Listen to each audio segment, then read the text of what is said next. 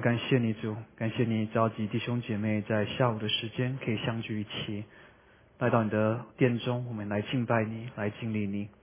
主啊，就求你现在就在我们当中与我们同在，让我们能够在这个聚会当中，正式感受到你的恩典。主啊，也求你自己在我们当中对我们说话，让你的话语成我们的帮助，成我们生命的力量来源跟改变。谢谢耶稣，我们这样的祷告奉耶稣的名求，阿门。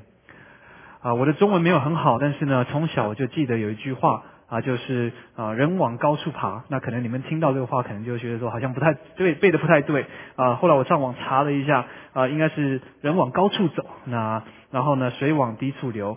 那我在思想着为什么我会讲想是人往高处爬啊？可能我在想象当中往往上去应该是蛮辛苦的一件事情啊，或者是也有可能我有惧高症的这个问题，所以啊，导致于往上去的时候可能会觉得是用爬上去的。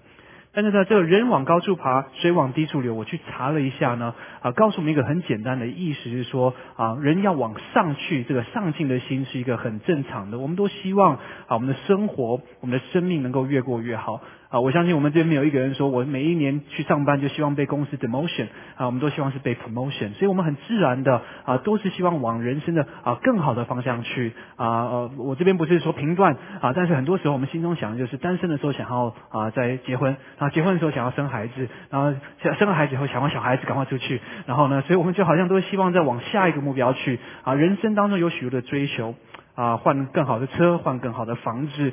我们常常觉得说，只要我们知道啊要往哪里去的话啊，我们就能够往那个方向去。然后啊，很多的这个是我们的定啊定金在某一些事情上面，就成为我们的一个帮助。但在我们的生活当中呢，我们也知道一个真啊一个很真实的事情，就是我们要达到一个目标，往往我们都需要有很多的帮助。啊，在我们学业当中，我们需要老师啊帮助我们；在工作当中，可能需要同事来帮助我们；在家庭当中，我们如果有夫妻的关系，可能需要一些啊这些的呃 counselor 来帮助我们，可以往前面去。所以我们知道，不管在什么样的事情，当我们想要达到一个更好的目标的时候，或者达到一个更高的一个境界的时候，啊，往往我们都需要帮助啊，往往我们的生命当中都需要一个所谓的贵人帮助我们能够往下面去。那事实上，这往上去的这个心态呢，我觉得圣经当中啊也是啊认可的啊，所以在诗篇当中呢有十五篇啊，在诗篇一百二十一篇他就讲到叫做上行之诗。那上行之诗呢，这个意思就是说啊往上去的这个时候，你去唱的这个诗歌。那犹太人的传统当中呢，他们一年会有三次啊到圣殿当中来敬拜神。那这三次当中呢，他们有一个习俗呢，就是他们犹太传统当中就是有十五个阶梯到达圣殿。那这每一个阶梯呢，都会唱一首这个啊诗篇里的诗啊，所以记载是从在诗篇一百二十篇到一呃诗篇一百三十诗篇。那今天是诗篇一百二十一篇，也是第二篇。那这边讲到的就是一个人会往上去的一个一个理念跟一个思想。所以我相信我们每一个人都会希望往上面去，所以神也了解这样一个心态，甚至在圣经当中有十五篇的诗歌，就专门就帮助我们怎么样在我们现在的环境当中去往下一个阶段去看，去往上去看。那诗篇一百二十一篇呢，它的一开始就非常的有意思，他说我要向山举目。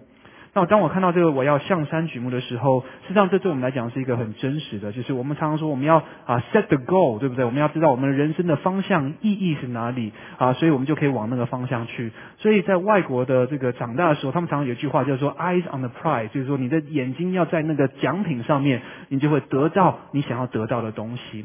所以呢，这个你的举目、你的定睛的地方是非常非常重要的。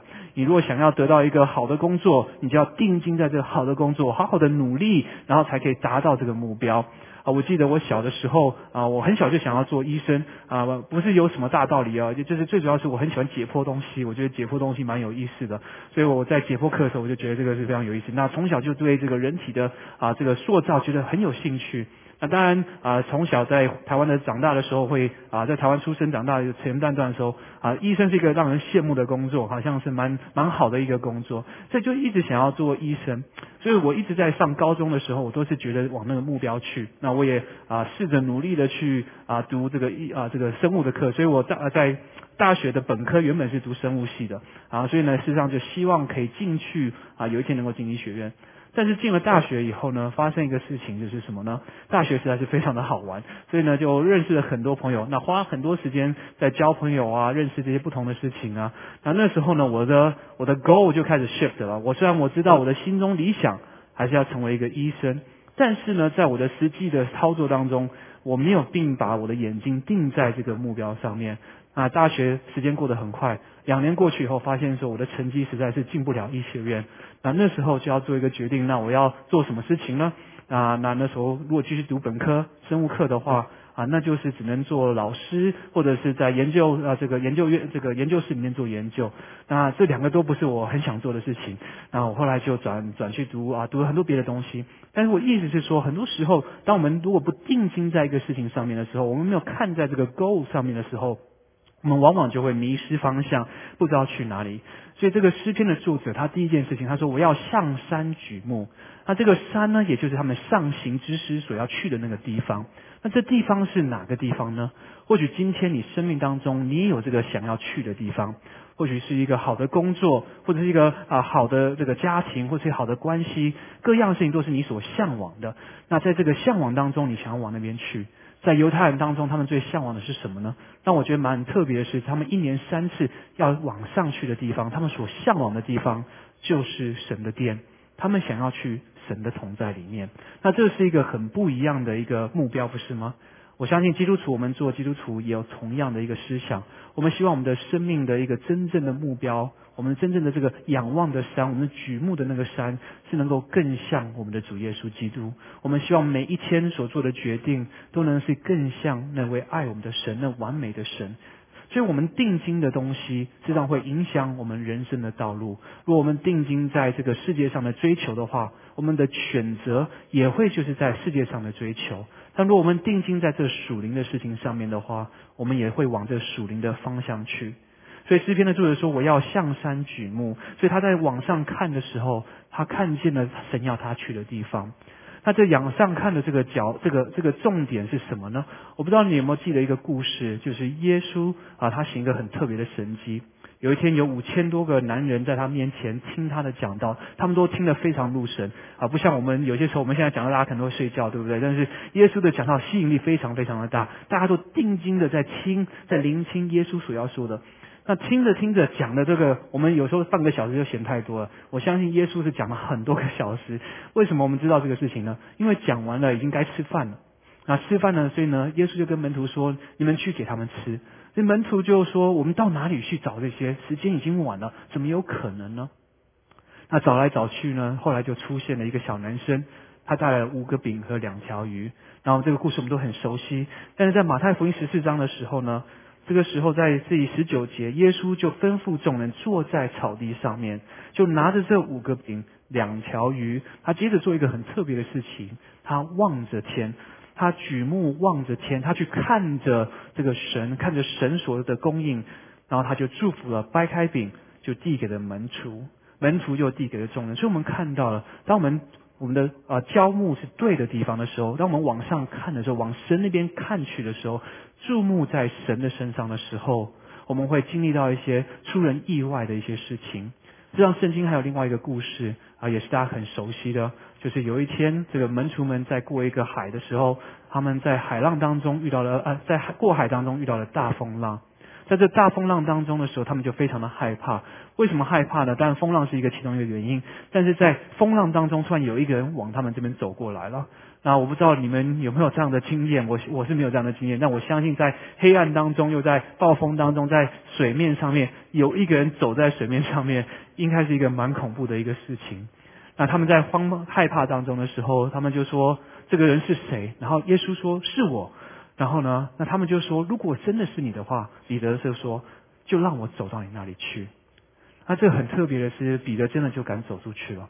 啊，我不知道我有没有这个胆量，能够说神说出来我就出来了，走到这个海上去，他就踏出那个船，定睛在耶稣的身上，他就走过去了。而且特别的是什么呢？他真的就走在水面上了。但是在这个同样的时候呢，我们往往都会受到我们的环境所影响，不是吗？那就看到这个风浪在他的身边。可能看着他脚下的海，甚至可能还有鱼游过去了，他心中就想说：不对，一个人不应该走在海上面，不是吗？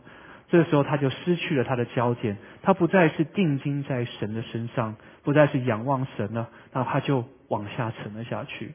我在思想，我们基督徒有很多这样类似的经验，不是吗？我们信主了以后，很多时候我们经历到神与我们同在，我们觉得神就在我们的身边，我们做很多的事情是超过我们所求所想的事情，但突然发现说，身边有好多的 distraction，有好多的事情，有好多的压力，让我们不知道怎么样，我们就失了神，就没有再定睛在神的身上了。就在这个时候呢，我们发现我们的生命就往下掉下去了，我们的灵命往下掉，我们的心情往下掉，我们不知道怎么样去面对前面的这些挑战。因为这些挑战是真实的挑战，好像那风浪是真实的一样。但感谢神，彼得的故事并没有结束。他说：“主啊，救我的时候，耶稣就伸出他的援手，拯救了他。”我深信，在我们生活当中，若你现在正在往下沉的时候，当你看不到盼望的时候，如果你和我愿意的话，我们跟神说：“主啊，救我！”他是愿意救我们的。所以这诗篇的这个作者，他就继续他说：“我的我要向山举目。”他说：“我要看到我的人生的 focus 是什么？”那如果今天我来问大家，你人生的目标到底是什么呢？真的是像这犹太人一样，是希望与神同在吗？住在神的殿中吗？是希望是与神同行吗？实际上，在这个当中的时候，我们今天都在神的殿中。那在神的殿中的时候，在马拉基书有一句话，在六章六节到八节。他说：“我朝见耶和华，就是当我们来到神的殿中的时候，在这至高神面前跪拜、来敬拜他的时候，当献上什么呢？我们带了什么东西来到神的面前呢？”他说：“岂可献一岁的牛犊为翻祭吗？”他说：“这一岁的牛犊像是一个很高贵的一个献祭。”但是，但是这这够吗？带这个这个神的面前，我这样的祭够吗？耶和华岂喜悦千千的公羊，或是万万的油和吗？他说：“神真的在乎我带什么这些东西来吗？”他说：“我岂可为自己的罪过献我的长子吗？为心中的罪恶献我所生所生的吗？就我自己所做的事情，我能够弥补吗？”在第八节他说：“世人啊，耶和华已指示你何为善。”他说：“世人啊，神已经告诉我们，他要的是什么？神真正要的奉献是什么？献出来带到他殿中的是什么？”他说：“他向你所要的是什么呢？只要你行公义、好怜悯、存谦卑的心，与你的神同行。”所以在这个时候，当我们说我们要定睛在神的身上的时候，我们也要想一想神对我们的要求是什么。他要求的是我们要行公义、好怜悯、存谦卑的心，与神同行。这些听起来都是非常简单的事情，但是是非常非常困难的。因为我们知道，在这个基督徒的人生当中，要走得好、走得美，真的是不容易的。真的是要常常与主同行。因为有些时候，我们的公义事实上是人的自以为意。有些时候，我们的怜悯是我们的溺爱的怜悯。作为一个爸爸，我很了解这个东西，因为有些时候我觉得我对的时候呢，事实上我不分青红皂白就是我对，但事实上那只是我自己个人的偏见。但有些时候呢，小孩笑一下，不管他做错什么事情，我都觉得没有什么了不起，那也不是一个正确的一个方法。所以在神的面前，我们常常要思想，到底神要的是什么？如果我们今天说我们要定睛在神的身上，我们要活出一个神所喜悦的生活。我们要做什么样的事情呢？所以弥迦书再一次提醒我们，就是要行公义、好怜悯、存谦卑的心，与主同行。那接着他就说呢：“我的帮助从何而来呢？”我相信我们每一个人都希望可以达到神在我们生命当中的使命，成为一个更好的基督徒，成为一个充满了主爱的。好像我们教会说，我们要成为一个充满主爱和影响力的教会，我们都希望有这样的盼望。但往往我们要思考了，就好像我们一开始说的。我们要得到一个达到一个目标的时候，很多时候我们需要别人的帮助。那谁是我们的帮助呢？如果今天我说我想要成为一个好的基督徒，想要成为一个爱神爱人的人的话，谁会是我的帮助呢？那这个诗篇的人他也同样问一个问题：他要到神的殿中去，他要往上去，他要去神要他去的地方。他说：“我的帮助从何而来？”那接着他讲一句很特别的话，他说：“我的帮助是从造天地的耶和华而来的。”他这个“帮助”这两个字呢，在原文当中实际上是一个比较军事的用字的啊，所以跟我们想象的帮助不太一样。不是说好像我口渴，然后给我喝一杯水。实际上，他更强调的是一个，当一个军队被围营住了，他没有办法啊战胜的时候，他需要人家来解救他的那个帮助的意思在里面。所以很多人都觉得，虽然啊诗篇一百二十一篇没有一个作者在上面，但大家觉得是应该是大卫所写的诗歌啊，因为大卫是一个军人，所以他有很多这种啊军人的背景。所以他这个时候我的帮助的时候，意思是说我实在是非常的软弱，也没有人可以帮助我，我也不知道谁能够帮助我，那怎么办呢？他说在这个时候呢。他说：“我经历到的是，我的帮助是从造天地的耶和华而来的。在我们的困难当中，我们通常会先去找谁呢？当然要看是什么样的事情。那但是很多的时候呢，在我们的属灵的上面，我们会先去聆听一些我们身边的属灵的人。”啊，在我过去的成长，在这个啊服饰当中呢，我就会发现一个事情：当我遇到服饰的难题，我首先一定会先去问一些属灵的大哥哥大姐妹。在小的时候，那再长大一点的话呢，跟牧师的关系好一点的话，就会跑去问牧师。啊，那时候我长大教还没有长老，那如果有长老的话，可能也就去问长老。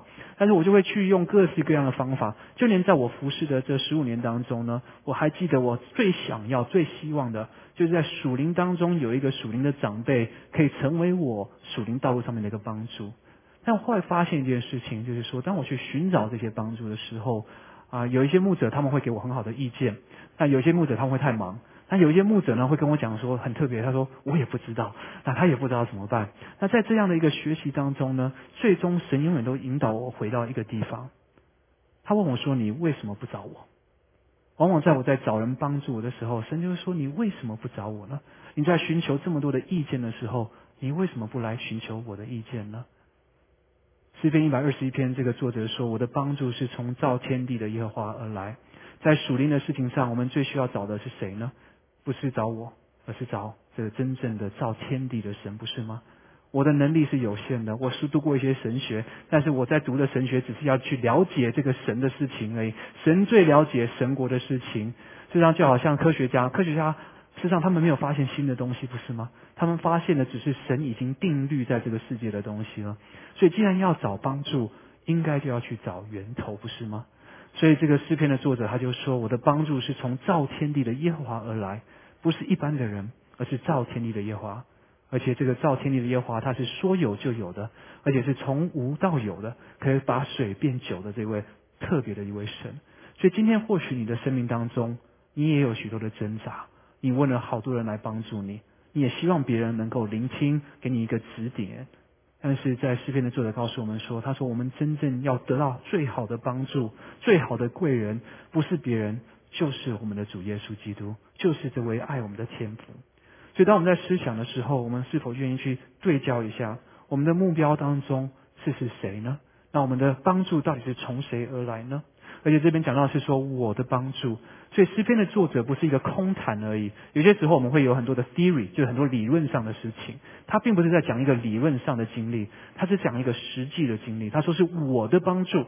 他不是说你我啊思想当中、神学当中研究出来神是我们的帮助。他说我的帮助就是这一位创造天地万物的神。所以当我们有这样的经历的时候呢，我们也要去分享给大家。我们怎么样知道呢？实际上接着在第三节，他突然转了一个，他原本是是第一人称的，但是在第三节的时候，他转了变成是第三人。他说他必不叫你的脚摇动，保护你的必不打盹。因为一个诗篇这个人呢，他经历了神的恩典了以后，他想要告诉别人。我们教会在过去两年多当中，我们推动了幸福小组，实际上我们不要把这个幸福小组这个名称成为你的误会，实际上幸福小组讲到是传福音而已，没有别的意思，就是传福音，就是把神的爱。分享给别人，所以不管你是做个人的布道，或者是幸福小组，或者其他的各样的探访，只要你能够去做福音的工作，我相信都是神所喜悦的。但是这个诗篇的作者他说，他并不叫你的摇动的时候，他意思说，在这个传达神的美的时候，传达神的能力的时候，神的爱的时候，是我们要去传讲这个信息的。所以你不可能只有享受神的恩典，但却不传达出去。所以诗篇的作者就告诉我们，他说他必不叫你的脚摇动，因为他在鼓励那些在他身边的人，不认识神的人，或是有软弱的人，希望成为他们生命的帮助。所以，真的鼓励弟兄姐妹在福音的施工上面有所参与，不管是幸福小组、个人的布道，或是任何的机会，好好的去把神在你身上所做的事情见证出来。说我的神是美好的神，我的帮助是那创造天地的耶和华。他接着他就说，他必不叫你的脚摇动。那为什么脚会摇动呢？那很多的时候我们就要思想了。如果是走在一个平顺的路上面的话，你不用担心脚会摇动，不是吗？那记得我们讲的今天是一个上行之诗，实际上是一个爬山的一个诗歌，就就是要往上去的。在往上去的这个条路上面，可能会遇到不同的挑战，可能会有不一样的害怕的事情会让发生。所以在这个时候呢，这个摇动的意思是有一个滑倒的意思在这里面。所以有可能我们会遇到一些在生活上面、信仰上面的一些挑战。他说：“但是你不用担心。”他说：“他必不叫你的脚摇动。”所以或许你会担心这个事情。那你说：“但是我往前走的时候，好像非常的困难呢。”往往在传福音当中，我们也需要让人家知道，实际上神是丰富的神，有丰富的恩典。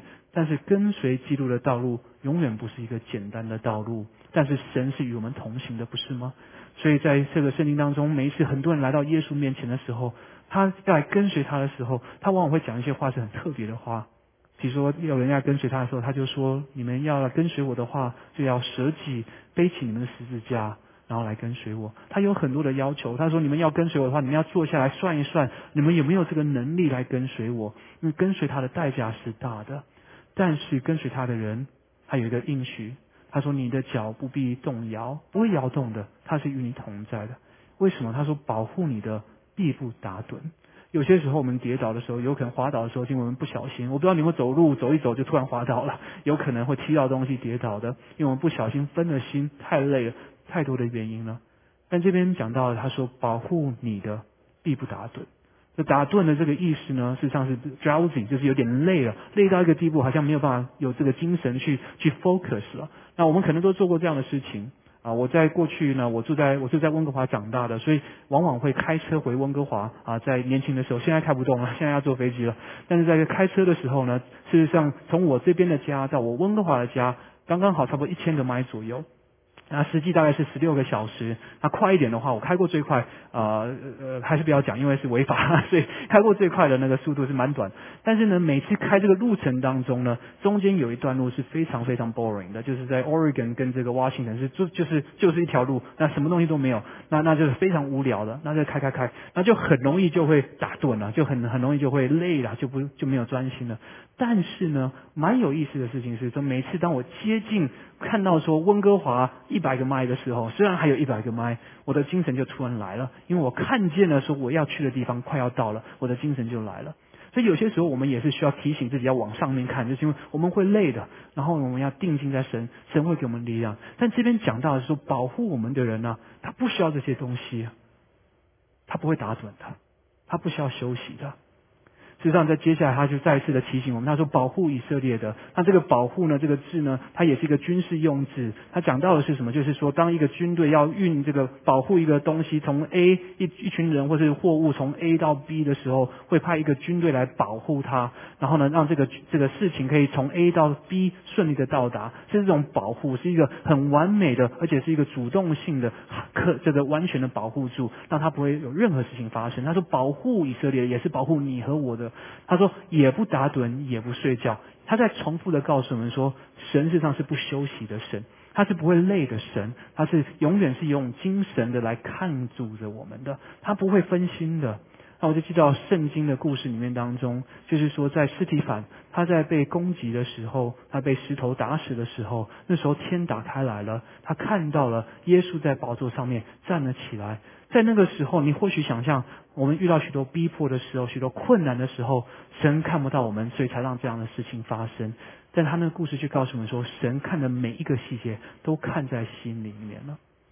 事实上，在这个也不打盹也不睡觉，给我们一个提醒，事实上就是说，随时都是我们的帮助。你不用担心神有休息的时候，神随时随刻都是我们的帮助。啊，我也分享过，以前也分享过，我很喜欢回亚洲啊，尤其亚洲的这个有便利商店啊，就像 Seven Eleven 啊，或者什么啊全家或者这种这种店，实际上非常的方便，因为你可以啊。一天二十四小时都可以买到好吃的东西，甚至不只是吃的东西，他们还有这个啊生活的用品啊，什么东西都买得到。所以呢，你任何时候有需要的时候，只要去这个便利商店就可以买到你所有的需要的东西。那我在想说，上帝的供应是远远超过了这个 Seven Eleven 的供应，在我们随时的需要的时候，我们随时随地随刻都可以到神的面前，因为他是不打盹的，他也不睡觉的，他也看见我们所有的需要。再接着第五节，他说：“保护你的是耶和华。”他说：“耶和华在你的右边，应庇你。”那这也是一个很特别的一个事情。他告诉我们，保护我们的人是有名字的，不是一个无名氏。他是耶和华。那耶和华是谁呢？耶和华就是回到了这创造宇宙万物的神，是有能力的神，是爱护我们的神，是在乎我们的神，也是我们在天上的父亲。他说：“保护你的就是耶和华。你们要认清楚，就是他，不是别人。”在这许多的宗教的这个世界当中，尤其现在有些宗教什么都拜，耶稣也拜，佛教也拜，什么都都拜，他觉得只要拜中了就好了。但是在我们的信仰当中，在这个圣经的教导当中，只有独一的真神，他的名字就是耶和华，就是那爱我们的神，就是那创造宇宙万物的神，不是别的神。他说，接着他说，耶和华在你的右边，应庇着你。那一开始听到这个，就会觉得说，哎，那为什么什么叫做在你的右边应庇你呢？那就要回到我们刚刚讲的这个背景，就是大卫，如果是大卫写的话，他是一个军人。那当当时呢，你如果想一下，大部分的人都是右撇子，对不对？那右撇子右手就是拿刀了，这样子比较好使用，对不对？那左手要拿什么？就拿他的盾牌，盾牌是来保护的，对不对？所以他左手拿盾，右手拿刀。在你最强壮的那只手当中，也是你最 vulnerable、最最容易受伤害的那只手，因为没有任何的保护在这边，就只有这把刀而已。所以当时的军队呢，他们很多时候是说他们是站排的，一排的。所以一排的站的当中，你的左边事实上，你的你的电会保护你左边的那一个人，所以你右边的那个人，他的这个他的虚有他的电就会保护盾牌，就会保护你的右手边。那在这个右手的。边的这个人呢，他落在你的身边，他的盾牌在你身边的话，在阳光照下来的时候，会发生什么样的事情？就会有个阴蔽在这里，就有个 shadow 在这里。所以这告诉我们是什么呢？他说耶和华是就在你的右边阴蔽你，也就是说，在你的征战当中，他是与你一同征战的。你不是一个人在面对你生活当中的挑战，耶和华就在你的右边，在你最软弱的地方、最容易受伤害的地方。他就在你的右手边，与你同在，与你同行。所以你不是一个人孤独的去面对人生的挑战。我很喜欢这一个句话，因为我觉得，在人生，尤其在这些我们遇到困难的时候，往往我们都不能够感受到神的同在。但是这个经文提醒了我们，他就在我们的右手边。实际上，如果你们记得，圣经上有一个很有名的先知叫以利亚。他在人生的最高峰的时候，他跟巴利的这个先知对战，对不对？对战完了，对战完了以后，那个耶耶喜别就告诉他说：“我明天就要夺你的命。”他才刚得胜了以后，他突然掉了一个井里面去，他不知道怎么去面对，他就躲起来了。他变得陷入到一个属灵的低潮，他觉得只有他在做神的工作，他非常的可怜，没有人在乎他，他就逃跑了。那在这逃跑当中，神也喂养他，带领他。然后后来神显现在他身边，我很喜欢这个故事。他说有这个大风大雨，神不在当中；有地震有火，神也不在当中。他说最后有一个微微的声音，在这个微微的声音当中，神对他说话。事实上这个英文呢，就是它就叫做 whisper，就是细声的，是几乎听不到的。那我就邀请大家想一下，你什么时候？会细细的跟人家说话呢？什么时候是 whisper 的时候呢？通常是在那个人身边的时候，不是吗？因为只有在身边的时候，你才会能够细细的说，他还听得到。我那时候第一次看到这个经文的时候，然后有这个一个啊，这个牧师在讲解的时候，我非常的 touch，因为原来神在我最软弱、最害怕的时候，他不是大声的骂我说：“你怎么搞不清楚状况？醒来，应该去做一些该做的事情。”他是细细的在他的身边说话，建造他，建造他了以后再差遣他出去。所以，我们真的要思想一下，我们现在生活当中，或许你遇到很多的挑战，又喘不过气的时候，你很害怕，你很孤单。耶和华就在你的右边，他就在你的身边，你的战争他与你一同征战。接着在第六节他说：“白日太阳必不伤你。”因为当时的这个文化当，在当时的这情况当中啊，他们在打战当中是太阳就这样晒下来了啊，这个太阳是非常可以非常热的，所以啊可能会让你晕倒或各样，所以是炎日，所以是非常痛苦的一个很大的一个啊一个一个一个攻击的一个一个感觉。那夜间的月亮也不害你，那夜间的时候他们没有路灯，所以他们在走这个上行的路或者在人生的路当中啊，实际上有些是看不见的，是容易跌倒的。所以呢，他说月亮在这看不见的状况当中，你也不需要害怕，因为神是与你同在的，神是与我们同在的。所以他的这边有些人就会想说，不管是在啊白天的攻击，或者在夜晚的攻击，或者在公众的攻击，或者在暗地的攻击，你都不需要害怕。因为神是与你同在的，或许你在工作当中你有这样的经历，你说好像你要做一个正直的基督徒，但有人来攻击你，你不知道怎么样去面对，不用害怕，因为神与你同在。当你是在走在神的道路上，当你是定睛在神的身上的时候，神会保守你，神会带领你，你不需要害怕，因为神的应许是白日太阳必不伤你，夜间的月亮也必不害你。所以不管他们做什么样的事情。你的神是保守你的神，是与你同在的神。接着第七节，他说：“耶和华要保护你，免受一切的灾害。”那这边呢，这个灾害呢，实际上在原文当中是一个代表的意思，是一个啊，evil，就是恶，一切恶的事情都不会发生在你的身上。因为我们知道灾害有些时候是我们都会经历的，我们每个人都会经历不同的灾害。啊，有时候是天灾，有时候是人祸。啊我们在基督徒的经历当中，我们都知道的。但是这个如果用这个恶来讲的话，免受一切的恶，就是说，当别人对你可能会有恶的心的，那你不需要害怕，因为他会保守你。